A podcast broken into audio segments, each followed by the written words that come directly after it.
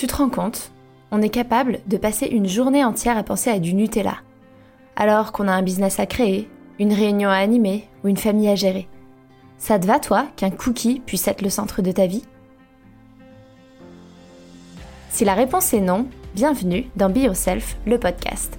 Ici, on va parler cookies et Nutella, mais aussi et surtout cognition, développement personnel et gestion des émotions. Car oui, un cookie peut cacher une myriade d'angoisses et d'émotions que l'on n'arrive pas à gérer. Je m'appelle Hortense et je suis coach en acceptation de soi chez Be Yourself Coaching. Je t'embarque avec moi tous les mercredis pour un voyage vers un monde où ta priorité n'est plus de dire non à un cookie, mais bien de bâtir la vie de tes rêves.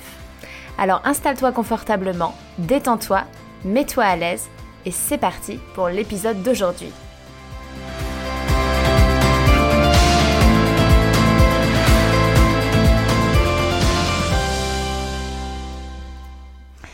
Hello tout le monde, j'espère que vous allez bien. Je suis très heureuse de vous retrouver pour cet épisode 28 de Be Yourself, le podcast que j'ai intitulé Pourquoi c'est compliqué de dire non à une bière en terrasse, surtout le 19 mai 2021. Je vous enregistre ce podcast, on est le 20 mai 2021. Et en fait, hier, en France, euh, après euh, des mois et des mois, de fermeture et de vie sociale un petit peu au point mort, les bars ont rouvert et, euh, et du coup la, vie, euh, la vie sociale et, et euh, pouvoir sortir, pouvoir boire en terrasse, pouvoir aller au restaurant, enfin tout ça a repris. Donc pour certains d'entre vous, c'est peut-être la, la méga folie et vous attendiez ce grand jour avec, avec impatience. Pour d'autres, c'est peut-être un peu, un peu le flip. Euh, pour d'autres, peut-être qu'en fait ça change pas grand chose. Euh, et en fait, je m'adresse essentiellement aux personnes qui flippent. Alors, euh, qui flippent, je vais pas ici parler du Covid. je vais plutôt parler ici des personnes qui flipperaient par rapport au fait de du coup je vais avoir plein de tentations, je, vais, je vais revoir mes amis, ça fait longtemps, comment je vais gérer, ça va être la cata, c'est difficile de gérer. Enfin, un peu ce truc de. Euh, comme quand les fêtes de Noël approchent et qu'on a très très peur de, de ne pas être euh, de ne pas être capable de résister, de comment je vais faire avec le foie gras, et puis on va manger plein de chocolat, et puis blablabla. Bla bla bla. Et donc en fait, peut-être que pour ces personnes-là, les personnes qui sont un peu en flip, c'est que vous vous dites que jusque-là, vous arriviez à gérer parce qu'il n'y avait pas trop de tentations. Et que là, le fait que les tentations reviennent, les invitations, les propositions, bah vous vous dites, c'est toujours difficile de dire non, euh, c'est pas quelque chose que vous savez faire, euh, en plus ça fait des mois que j'ai pas eu l'occasion, qu'il n'y a pas eu de sortie. Euh, et en fait, c'est comme si... c'est comme si pour des personnes, ce qui, avait, ce qui s'était passé pendant, pendant tous ces mois de confinement, pour les personnes qui du coup ont pu gérer mieux leur consommation d'alcool et de nourriture, c'est que ce qui s'est passé, c'est qu'on a enlevé la circonstance. On a enlevé le fait que, euh, par exemple, pour vous, ce qui est compliqué, c'est quand vous êtes avec d'autres parce que assez rapidement, vous allez un peu picoler, vous allez avoir envie de manger, on va vous proposer, vous n'allez pas savoir dire non, et donc vous allez vous retrouver dans cette situation. En fait, euh, c'est comme quand c'est facile de perdre du poids si finalement on n'achète plus rien de bon à manger, plus rien de bon à manger. Ce qu'on appellerait bon euh, quand, euh, quand on se met au régime, on a l'impression qu'on va plus manger des trucs bons. Genre, on va manger euh, des brocolis vapeur euh, et, du, et, et, du blanc de poulet. ou des choses comme ça. Enfin, on peut avoir cette tendance quand on décide de faire des régimes, de voir les choses comme ça. Et euh, on ne sait pas faire autrement, en fait, pour perdre du poids que de faire un régime, la plupart du temps. Et donc là, en fait, c'est un peu comme si euh, on décide de perdre du poids, et donc pour ça, on va acheter plein de brocolis et plein de blancs de poulet, et on va plus du tout acheter de chocolat, plus de gâteaux, on va s'enfermer, on va plus jamais sortir, on va plus voir personne pendant X temps, le temps de perdre du poids, et après, c'est reparti, on ressort, et puis vous connaissez hein, l'effet yo-yo et, tout ce qui s'ensuit euh, quand on a tendance à faire ça. Mais donc, c'est peut-être un peu ce qui s'est passé, c'est que malgré vous, en fait, il y a eu moins d'occasions de sortir, moins d'occasions de picoler, moins d'occasions de bien manger. Et donc, là, vous avez peur parce que toutes ces occasions reviennent et en plus, il y a le manque. Parce que, bon, soyons honnêtes, hein, ça vous a manqué. Je dis vous parce que moi, je vis pas en France, donc je me sens pas complètement concernée, mais euh, ça manque. Alors, c'est normal d'avoir peur de dire non aux autres. Ça, c'est, ça, c'est votre cerveau. Euh, votre cerveau reptilien qui euh, en fait a peur d'être rejeté par le groupe, aime pas dire non, aime pas euh, que les autres ne soient pas, euh, ne soient pas contents, n'aime pas aller dans le sens du groupe. Donc ça c'est complètement normal. Et particulièrement dans un cadre où en fait pendant longtemps, ces occasions-là de sortir, d'aller en terrasse, d'être avec ses amis n'ont plus eu lieu.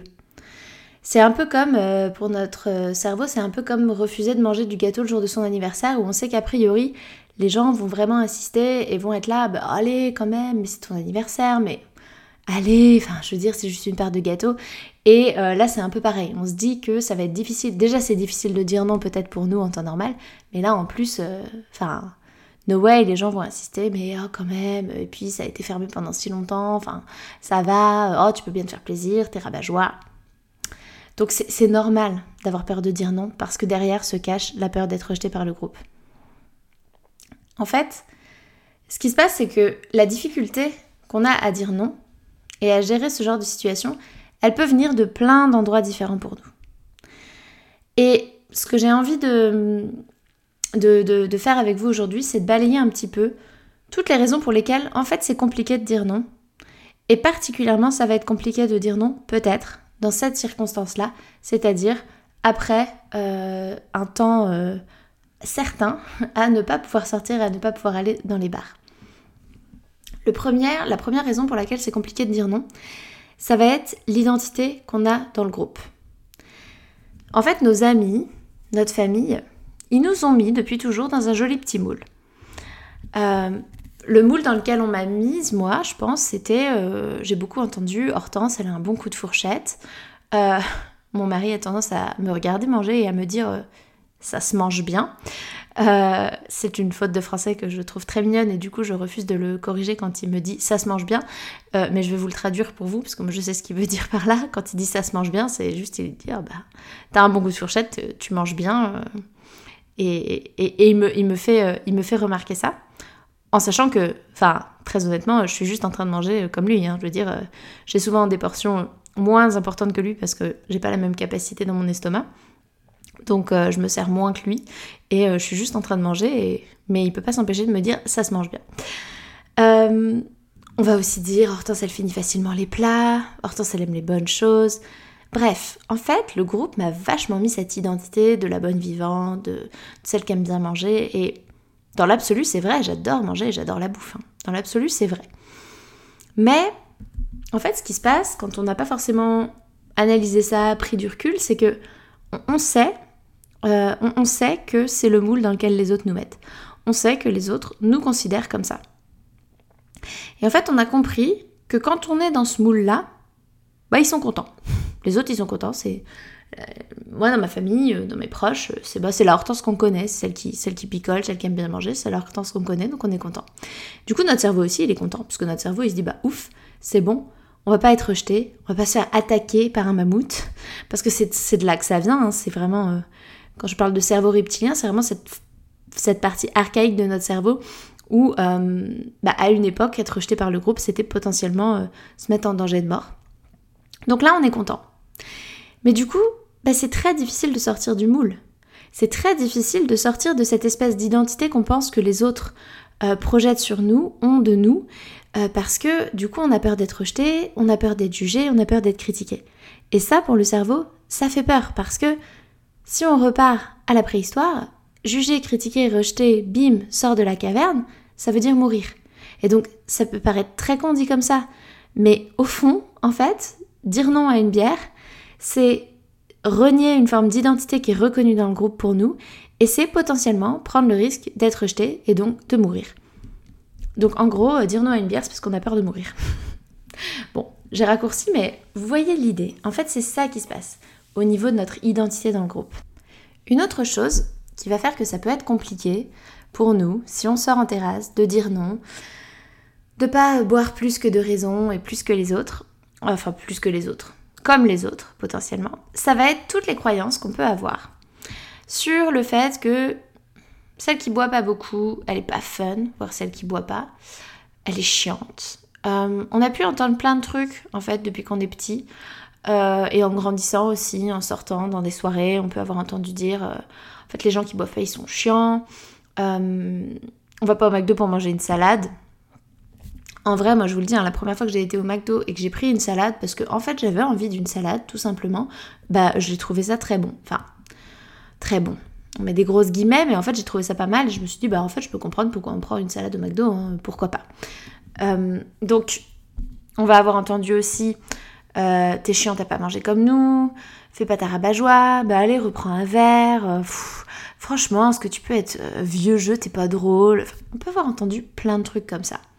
Et du coup, on se dit que si on fait attention, c'est-à-dire que si en fait on essaye de se connecter à son corps, d'écouter, et de là de se dire, bah en fait là j'ai pas forcément envie de boire euh, trois pintes de bière, en fait. Une pinte ça me va, j'ai pas forcément envie d'aller plus loin, bah en fait on se dit qu'on est chiante, on se dit qu'on est rabat-joie, on se dit qu'on n'est pas fun, parce qu'il y a toutes ces phrases qui vont popper dans notre tête, ou pas d'ailleurs, mais qui sont là en, fond de en fond de cale et qui tournent. Euh, et en fait, du coup, on a l'impression que si on fait pas comme les autres ou si on va pas trop boire ou trop manger dans ce genre de situation, ça veut dire qu'on est chiante, ça veut dire qu'on est rabat ça veut dire qu'on n'est pas fun. Et donc pour éviter l'inconfort d'être critiqué, parce que c'est ce qu'on pense qui va se passer, on se dit je vais rentrer dans le moule et je vais garder mon identité de la meuf cool.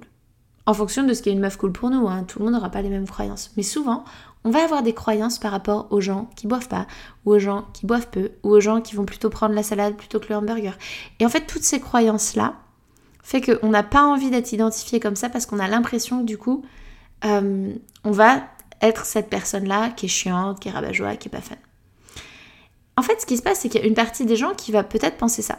Il y a probablement une partie des gens qui pensent que, en effet, euh, celle qui boit du Perrier plutôt qu'un Spritz, euh, elle est vraiment pas fun.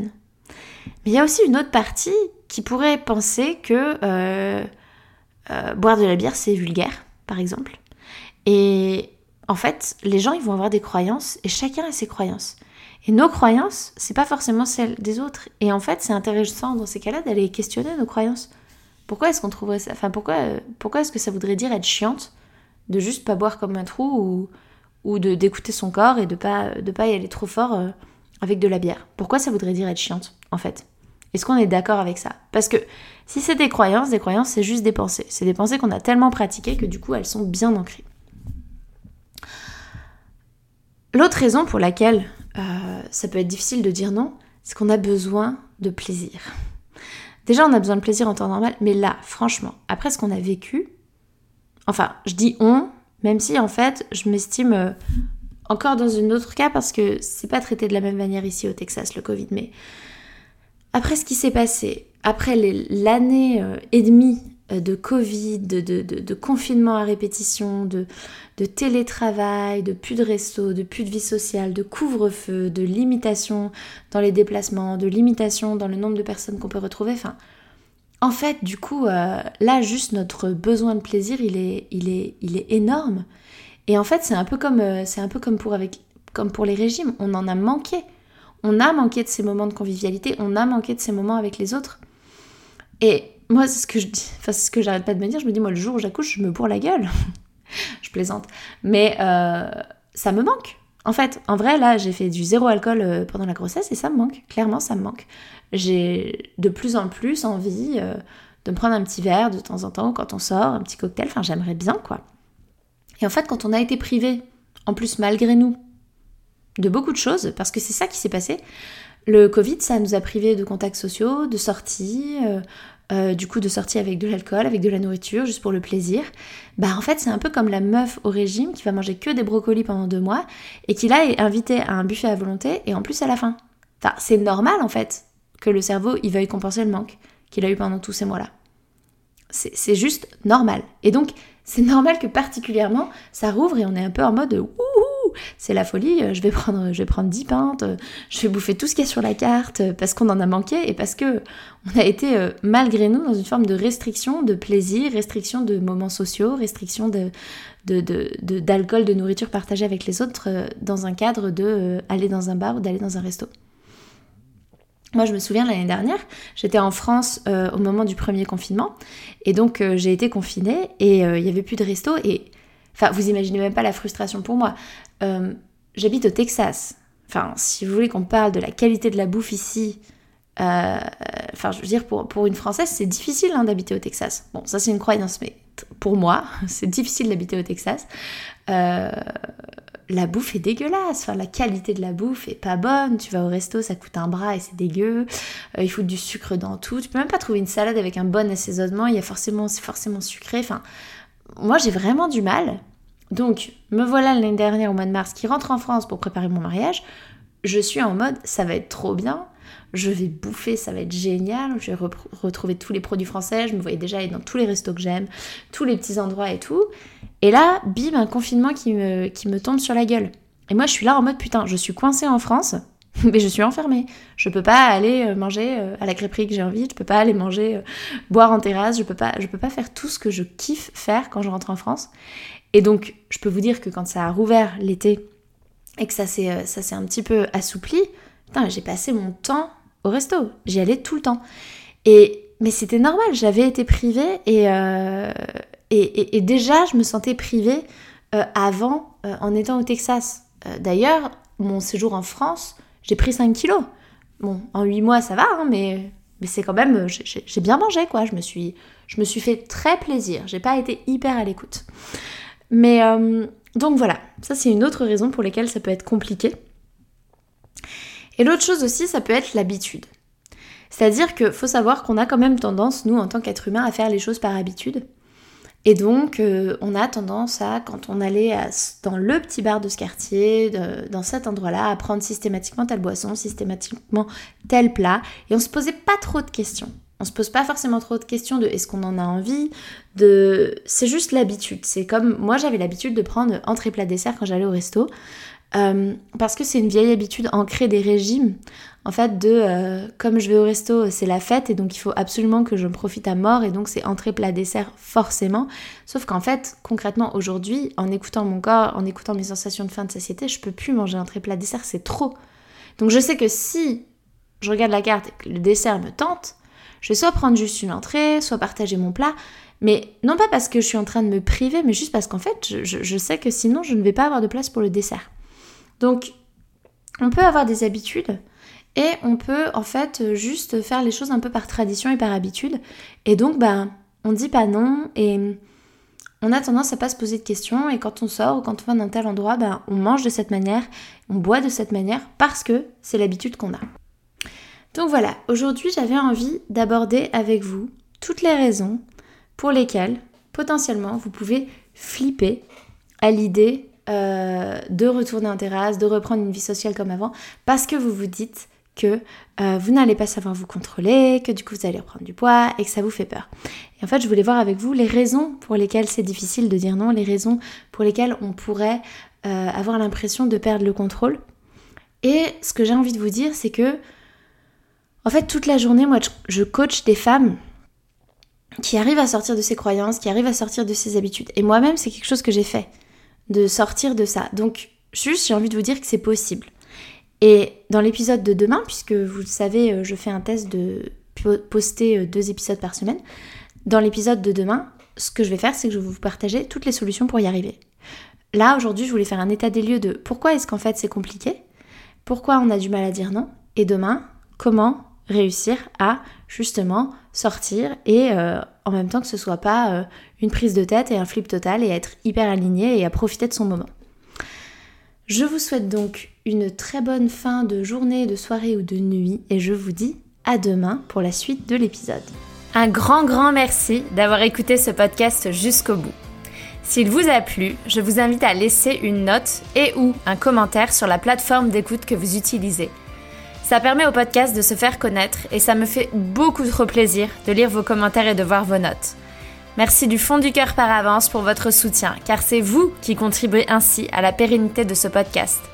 Je vous souhaite une merveilleuse fin de journée et je vous dis à la semaine prochaine